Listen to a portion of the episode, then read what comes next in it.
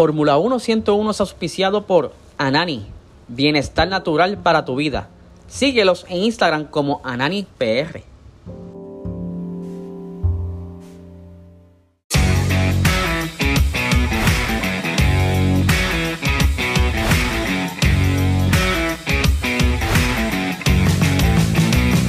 Esto es Fórmula 1 101.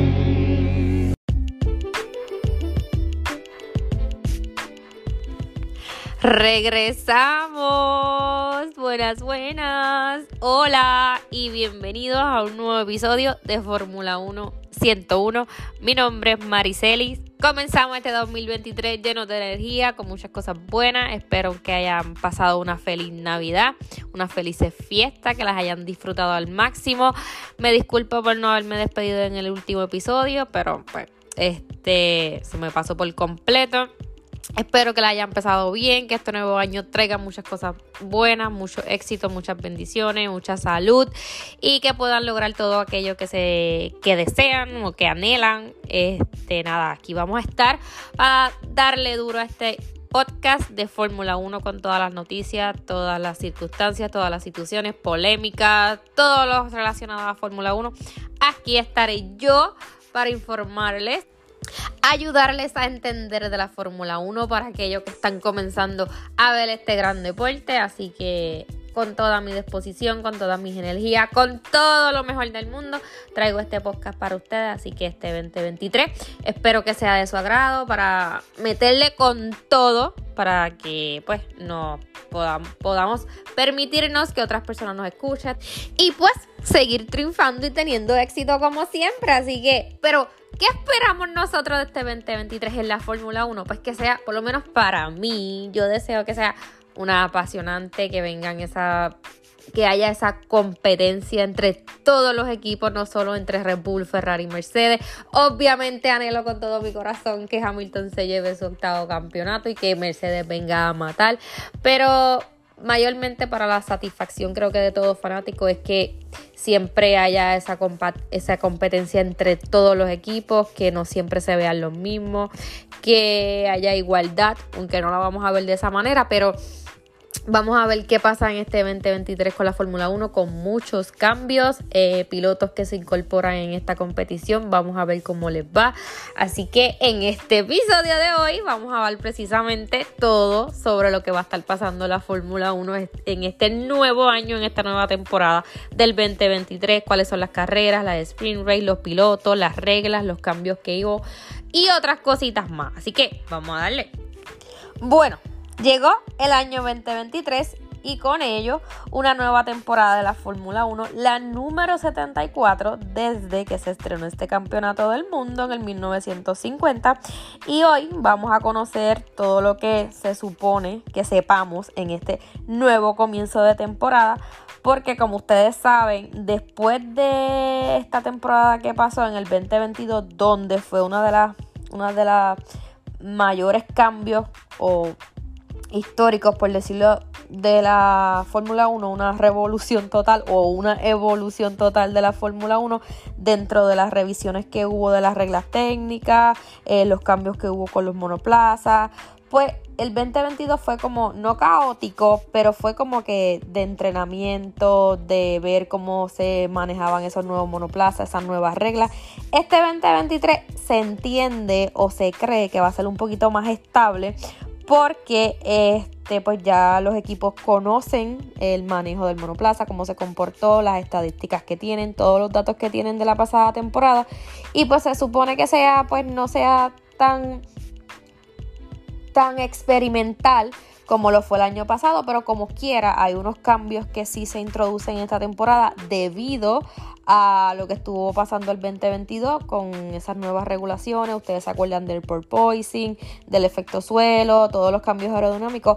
Pues vienen otros tipos de cambios que al implementar esas nuevas técnicas en los monoplazas, pues algunas cosas se habían visto afectadas, como el caso del porpoising, pues debido a todo lo que se manejó en el 2022, a todo lo que se pudo ver con el comportamiento de los plazas, pues se requiere pues que haya unos cambios para que entonces haya una mejor competición. Así que este año va a ser un poco más tranquilo que el año pasado. Con todo el revuelo que estuvo pasando en los equipos para poder entender esas nuevas reglas, esa nueva aerodinámica en los monoplazas. Pero este, se espera que ya los equipos estén totalmente, tengan conocimiento total de cómo se puede manejar la situación en los monoplazas. Así que vamos a ver qué sucede, cómo le van a los equipos en este nuevo año, que ya sí están bien concentrados, eh, porque como les dije, la temporada pasada pues fue como un, examen, un experimento. Fue la primera temporada donde se hizo esa transición entre un monoplaza a otro, pero ya los equipos tienen toda esa data, así que vamos a ver cómo vienen.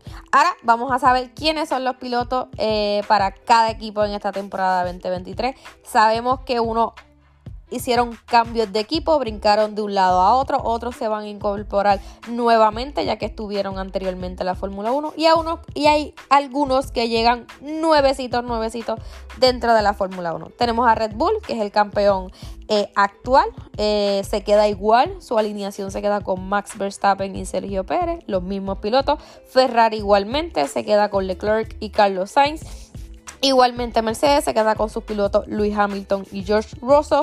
Aquí viene Alpine, eh, que sí incorpora a Pierre Gasly, que vino del equipo de Alfa Tauri, y se queda junto con Esteban Ocon. Y esta dupla es totalmente francesa. Así que vamos a ver cómo le van a estos dos, porque su relación como que anteriormente no ha sido muy buena. Vamos a ver cómo Esteban Ocon trabaja en equipo con Pierre Gasly, porque sabemos con Fernando Alonso pues ellos tuvieron sus disputas. Pero vamos a ver cómo le va a este equipo. McLaren pues se queda con Lando Norris. Lamentablemente Daniel Ricardo por esta temporada no lo vemos dentro de la Fórmula 1, dentro de ningún equipo, solamente como piloto reserva de Red Bull. No sabemos si lo van a a montar dentro de un monoplaza porque supuestamente lo que dicen y las noticias es que él va a estar en los simuladores este, tratando de obtener la data que ellos necesitan pero vamos a ver qué sucede con Daniel Ricardo de aquí a unos añitos. Pues eh, McLaren se queda con Landon Norris, como le dije, y debuta Oscar Piastri luego de ese revolú legal que tuvo con Alpine. Alfa Romeo se queda igualita con Valtteri Bottas y Wang Yushu, que es el chino. Aston Martin pues tiene su cambio, se queda Lance Stroll, pero eh, Fernando Alonso, que viene de Alpine, digo, que se fue de Alpine, brincó a Aston Martin. Eh, él dice que está muy positivo con este equipo. Obviamente Fernando Alonso lo conocemos por ser una persona que trabaja al mil por ciento para ayudar al equipo. Así que vamos a ver cómo les va este equipo, sobre todo con Lance Stroll, que es el hijo del dueño. Pero yo entiendo que Fernando Alonso va a tener más prioridad. Haas se queda con Kevin Magnussen. Este regresa Nico Huckenberg. Él anteriormente eh, había estado en la Fórmula 1. Inclusive en la temporada 2022 estuvo sustituyendo a, las primeras carreras a Sebastián Vettel. Alfa Tauri se queda con Yuki Tsunoda, pero eh, debuta Nick Debris para el equipo, porque Nick Debris era reserva de Mercedes. También en la temporada pasada estuvo sustituyendo a Albon. Eh, estuvo como, no me equivoco, si dos o tres carreras por ahí. Lució súper bien. Ahora que ya va a tener, por fin consiguió su asiento para quedarse dentro de la Fórmula 1. Williams se queda con Albon, pero debuta el estadounidense Logan Sargent luego de esa disputa que tenía con la superlicencia, pero al fin pudo obtener los puntos y pues quedarse con el asiento en Williams. Esos son los pilotos que tenemos para este 2023. Esa es la alineación de la parrilla con algunos cambios. Pero vamos a ver cómo le va a estos pilotos. Eh, tengo mis expectativas súper altas, sobre todo con los nuevos. Creo que, no sé, tengo una sensación de que Oscar Piastri puede venir bien sólido, igual que Nick Debris, porque ya tiene bastante experiencia en estos monoplazas. Eh, con los cambios de equipo, eh, no sé cuán fácil se le hará adaptarse a cada equipo, pero me imagino que trabajarán para ello. Vamos a ver cómo les va. Ahora bien, cuando se presentan los nuevos monoplazas en el 2023, ya hay algunos equipos, algunas escuderías que tienen la fecha separada para presentar su nuevo monoplaza porque sabemos que solamente habrá este como que un test de, pretemporada, como que una sola fecha. Eh, digo, son tres días, pero antes habían como varios días de test, pero solamente va a haber una ronda de, de, pretemporada que va a ser del 23 al 25 de febrero. Por lo tanto, este, los equipos ya tienen que hacer sus presentaciones antes de ese día que comienza los test de pretemporada el 23 de febrero. Así que eh, la fecha de presentación de los equipos de la Fórmula 1. El primero en presentar Alfa Tauri el 11 de febrero.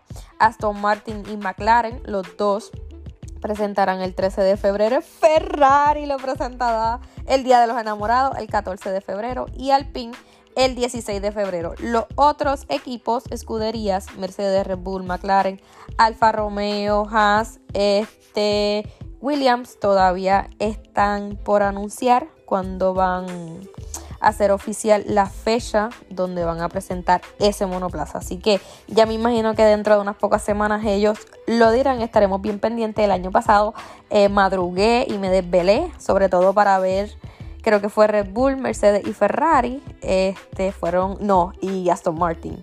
Lo vi. A mí mi favorito pues fue el de Ferrari, después Aston Martin. Eh, vamos a ver cómo vienen los monoplazas este año. Creo que va a ser más de lo mismo. No, no, no creo que hayan cambios radicales. Ni en colores, ni no sé. Creo que Red Bull el año pasado se quedó en lo mismo. Fue una decepción para mí. Pero creo que no, no sé. obviamente Mercedes podemos ver si, si se va a quedar sin pontón o con pontón. Esa es una de las grandes expectativas que tenemos. Pero vamos a ver cómo eh, presentan esos monoplazas cada equipo. Eh, ahora, luego de que sabemos la fecha de las presentaciones, vamos a repasar el calendario de las carreras de la Fórmula 1 para este 2023. Comenzamos el 5 de marzo. Estaba contando en el calendario y quedan alrededor de un poco menos de 50 días para la primera carrera. Eh, el 5 de marzo, el Gran Premio de Bahrein. El 19 de marzo, el Gran Premio de Arabia Saudí. El 2 de abril, el, el Gran Premio de Australia. El 16 de abril era el Gran Premio de China, pero entiendo de que ya no se canceló porque ellos tienen muchas restricciones por el COVID. Este, y pues se iba a sustituir, pero todavía no se sabe, pero ya el, el Gran Premio de China pues se canceló. El 30 de abril, Azerbaiyán. El 7 de mayo, Miami. El 21 de mayo, Emilia Romagna, es en Italia. El 28 de mayo, Mónaco. El 4 de junio, España. El 18 de junio, Canadá el 2 de julio Austria, el 9 de julio este, Gran Bretaña, el 23 de julio Hungría, el 30 de julio Bélgica, 27 de agosto Países Bajos, 3 eh, eh, de septiembre Italia, 17 de septiembre Singapur, 24 de septiembre Japón, 8 de octubre Qatar, 22 de octubre Estados Unidos, que es Austin, 29 de octubre México, 5 de noviembre Brasil, 18 de noviembre eh, Las Vegas, es circuito nuevo, y el 26 de noviembre termina la temporada en Abu Dhabi. Este calendario del 2023 de la Fórmula 1 es el más largo en la historia, con 23 carreras eh, que han sido programadas para esta temporada en comparación con las 22 carreras que fueron en el 2022 y este iban a ser un poco más en el 2022, pero como ustedes saben, se canceló el Gran Premio de Rusia por lo de la guerra. Como les dije, el Gran Premio de China se canceló por lo del COVID. Ellos tienen, no sé, yo no sé cuándo ellos van a volver a, la normalidad. Este, si se sustituye, pues la Fórmula 1 entonces tendría 24 carreras. No lo veo viable porque no han dicho nada hasta ahora. Así que no creo que se corran el riesgo de hacer algo tan rápido. Eh, ellos querían estar este año, pero lamentablemente no estuvieron. Eh, vuelve eh, Qatar y además pues con la incorporación del Gran Premio de Las Vegas, que eso ha sido como que lo más emocionante, lo que todo el mundo quiere ver, porque el año pasado fue Miami, si no me equivoco, y como que fue el circuito de las estrellas, a mí no me gustó, no parecía ni una carrera, parecía más de una exhibición.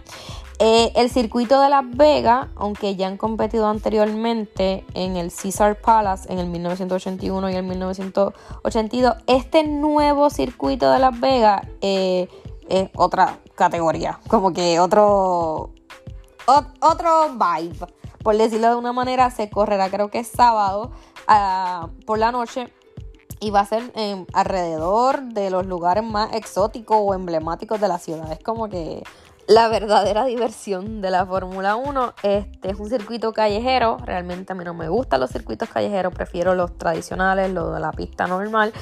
Eh, vamos a ver cómo le va la Fórmula 1 este Gran Premio y eh, si puede lograr llenar esas expectativas que todos tenemos. Bueno, eh, relacionado al calendario, hubo algunos cambios dentro de las fechas porque anteriormente el Gran Premio de Azerbaiyán se celebraba en junio, ahora la cambiaron para principios de primavera. Igualmente el Gran Premio de Bélgica se adelantó antes de las vacaciones porque antes se terminaba con creo que era Hungría y entonces se se daba receso y entonces ahí empezaba con Bélgica y había esta la temporada anterior hubo tres fechas consecutivas de carrera, pero no. Ahora el Gran Premio de Bélgica se adelantó para antes de las vacaciones de verano de agosto, porque son vacaciones de verano, pero ellos lo cogen en agosto, para nosotros junio y julio, para para eso mismo, para que haya un tres carreras tan seguidas después de las vacaciones, como era el año pasado fue Bélgica, Países Bajos e Italia. Ahora no. Ahora Bélgica se mueve antes de las vacaciones y solamente se reanuda luego de las vacaciones Países Bajos e Italia consecutivamente. Por otra parte, esta, esta temporada 2023 tenemos seis carreras al sprint. Este anteriormente, desde el comienzo de esta nueva modalidad, eran tres por las dos temporadas anteriores. Desde que se inició, pues no. Ahora decidieron añadir más fechas para las carreras al sprint, donde serán en el Gran Premio de Azerbaiyán, en el Gran Premio de Austria, Gran Premio de Bélgica, Gran Premio de Qatar, en el GP de Estados Unidos, en Austin y en el Gran Premio de Brasil. Para mayor espectáculo, no sé, para mayor audiencia, la gente dice que le gusta, otra dice que no, vamos a ver. 50-50. Eh, hay 50-50. Hay algunas que son buenas, otras no tan buenas. Siempre me encanta el Gran Premio de Brasil. No me imagino Austin. Austin es la primera vez que va a estar. Eh, en la temporada pasada del 2022, ese Austin fue increíblemente, eh, estuvo súper lleno. No me imagino ahora con el, con el sprint va a estar mucho mayor la capacidad de audiencia. Así que eso es lo que quiere la Fórmula 1. Más audiencia, más dinero. Ahora bien, vamos a ver cuándo son los test de pretemporada de la Fórmula 1 del 2023. Ya les había mencionado un poco. Las pruebas de pretemporada serán o tendrán lugar del 23 al 25 de febrero en el circuito de Bahrein y será la primera oportunidad que tienen los equipos para poder eh, trabajar o entrar en acción con su monoplaza con los pilotos, sobre todo con los pilotos nuevos se espera que esos tres días de prueba eh, tengan el formato normal que usualmente se utiliza de 8 horas cada día, 4 horas por la mañana y 4 horas por la tarde. Tienen un descanso de una hora. Siempre va a haber un monoplaza por equipo eh, autorizado que va a estar este, practicando o haciendo pruebas en todo momento. Van a estar los 20 pilotos de la Fórmula 1 más los pilotos de prueba, pilotos jóvenes y los pilotos de reserva también se esperan que estén eh, trabajando en estos monoplazas. Dentro de los monoplazas de la Fórmula 1 del 2023 tenemos alguna estadística, este, se supone que los diseños que ellos utilicen y todo lo referente a ellos. Ustedes saben que para esta nueva temporada, digo, la temporada anterior 2022 fue un cambio aerodinámico eh, súper radical, concreto, eh, donde se vio el regreso del efecto suelo por primera vez desde el 1982. Esto se hizo, y siempre se los explico, con la idea de reducir, de que haya aire sucio y dificultaba a los pilotos rebasarse unos a otros. Anteriormente, ustedes saben si va el monoplaza A y B uno detrás del otro, en, antes del 2022, todo ese aire o esa turbulencia que generaba el monoplaza A pues el B no permitía acercarse y pues le afectaba. Ahora no. Ahora con esas nuevas reglas técnicas del 2022, obviamente que van a seguir ahora para el 2023, ese efecto suelo lo que hace es que esa turbulencia o ese aire sucio se dirija hacia arriba, suba. Pues entonces eso sigue en pie para este nuevo año.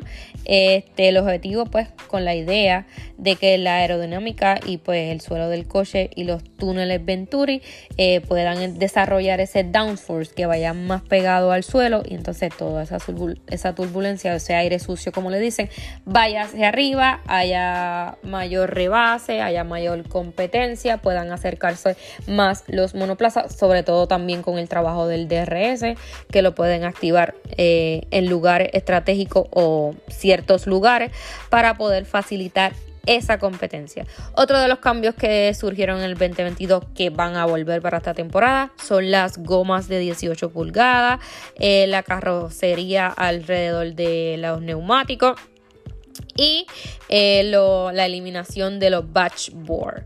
Eh, a pesar de que hubo tanto cambio este, en el 2022, esto, y también fueron bastante grandes. Ustedes se acuerdan que algunos equipos tuvieron que hacer disque liposucciones, reducir el peso, porque pues pesaban mucho y pues no daban como que rendimiento adecuado. Pero se dice que a pesar de todo eso, estos monoplazas solamente fueron un segundo más lento que en el 2021. Eh, estos monoplazas del 2022 tuvieron bastantes dificultades por todo el proceso, por todo el diseño. Obviamente ellos estaban entrando en una etapa nueva de la Fórmula 1. Cada equipo tenía que ajustarse a los cambios, pero no hubo tal diferencia como en la temporada 21. Como les dije, solamente fue un segundo más lento que ahora. Eh, obviamente se tuvieron dificultades en comparación con otros años, porque ustedes saben toda esta normativa, pero también se visualizó que el ritmo en la curva tenía mayor eh, velocidad, lo que compensó en gran medida la diferencia de, de los años anteriores. Ustedes saben que el reto primordial de la temporada anterior y obviamente eh, que se pudo solucionar eh, no sé si fue totalmente, pero parcialmente. Esperemos que en este 2023 eh, los equipos trabajen para ello. Obviamente la FIA también este, creó una regla para eso. Y fue que uno de los mayores problemas causados por los cambios fue la, aparición del porpoising y el bouncing. Eh, ustedes saben que eso es cuando el monoplaza rebota por la diferencia que tienen cuando baja y sube, por el aire que pasa por debajo del carro, pues eso hacía que el monoplaza tuviese un brincoteo, como lo vimos drásticamente en Mercedes y en Ferrari. Este, pero ya para este 2023 eh, la FIA introdujo o va a empezar lo que se llama la métrica de oscilación de, de la aerodinámica, para garantizar que los equipos este, trabajen dentro de los marcos debidos porque el año pasado se quejaban no solo se quejaban justificadamente porque eso le hacía daño a los pilotos dentro de, su salud, la espalda se dificultaba por el realmente porque el brincoteo era excesivo, luego eventualmente fueron eh, trabajando en ello, eh, estudiando qué lo causaba hasta que fueron tratando de acabar con este fenómeno del porpoising, pero ya para esta nueva temporada la FIA introdujo eh, ese nuevo reglamento donde se dice que ellos van a tener ese, esa métrica donde no se puede oscilar, eh, no puede tener un bouncing este, dentro de una medida, porque si no, pues te van a descalificar. Eso no, no hay más, no hay más, no hay más nada. O estás dentro de esa medida estipulada por la FIA o te vas. Por eso es que ellos necesitan introducir ese tipo de, de prueba para que obviamente, sobre todo la seguridad de los pilotos.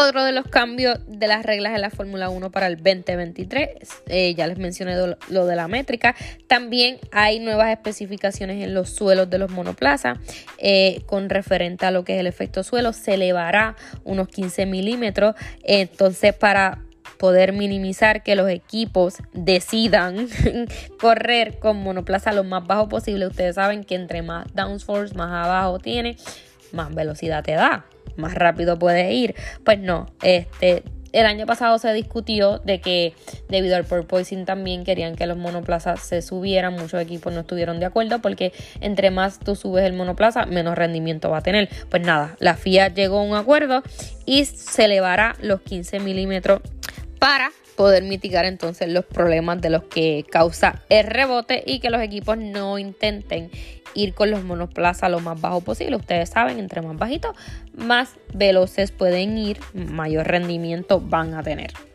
Otra de las cosas que también va a estar revisando la FIA y es que habrá pruebas de flexión más estrictas. Ustedes se acuerdan que yo le hablé que en el suelo ellos tenían como unas tablitas donde ellos trataban de que se flexionaran. Eso se flexiona hasta cierta medida, pero los equipos como que trataban de flexionarlo un poco más, pues para este poder que esa elasticidad elasticidad en el suelo, eh, pues puedan acercarse al borde o, estar más bajito y pues eso le daba mayor velocidad. Pues la FIA va a estar haciendo esas pruebas este, para garantizar que no haya tanta flexibilidad en, esa parte del suelo. También el difusor se eleva, se ha elevado para reducir la sensibilidad aerodinámica bajo el coche.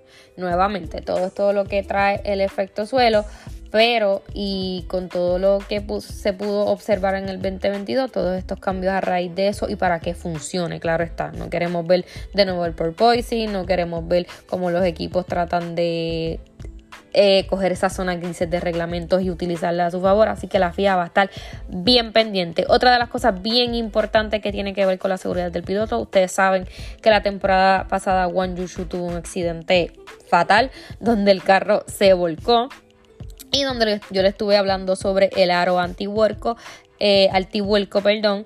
Eh, nuevamente la FIA va a estar haciendo prueba. Esta pieza tiene que ser mucho más estable, mucho más resistente.